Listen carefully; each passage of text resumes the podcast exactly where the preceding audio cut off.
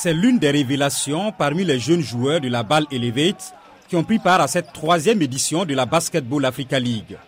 Ruben Chinelou, pensionnaire de l'académie de la NBA à Sali au Sénégal, a été drafté par le stade malien de Bamako pour disputer cette édition 2023. Plein d'énergie, très présent dans la raquette, le jeune Nigérian de 19 ans, 2,03 m et ses camarades ont pleinement profité de cette expérience. Je suis très fier de mes coéquipiers du stade malien, des entraîneurs et de tout le reste. Les gars viennent et font ce qu'ils ont à faire en mettant de l'énergie. Ils sacrifient tout pour être sûrs de tout donner sur le terrain. Je respecte cela et j'en suis fier. Je me souviendrai de cette expérience avec eux. Ulrich Chomché est aussi pensionnaire de l'Académie de la NBA. Il a joué avec REG, Rwanda Energy Group.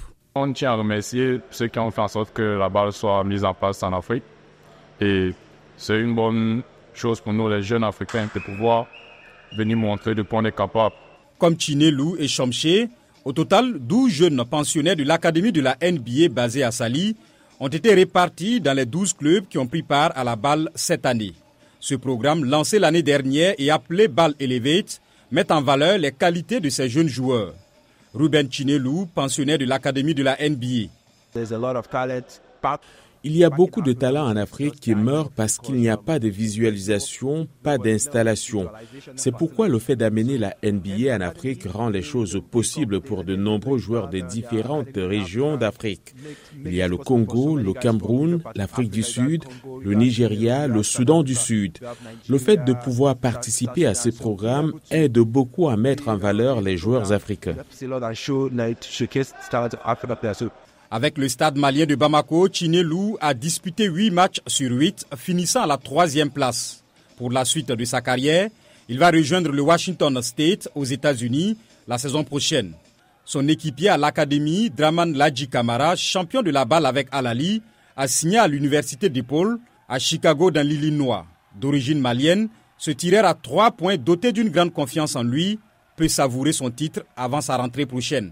Je suis très heureux d'avoir d'avoir pu gagner cette compétition avec cette équipe. Une équipe avec beaucoup d'expérience.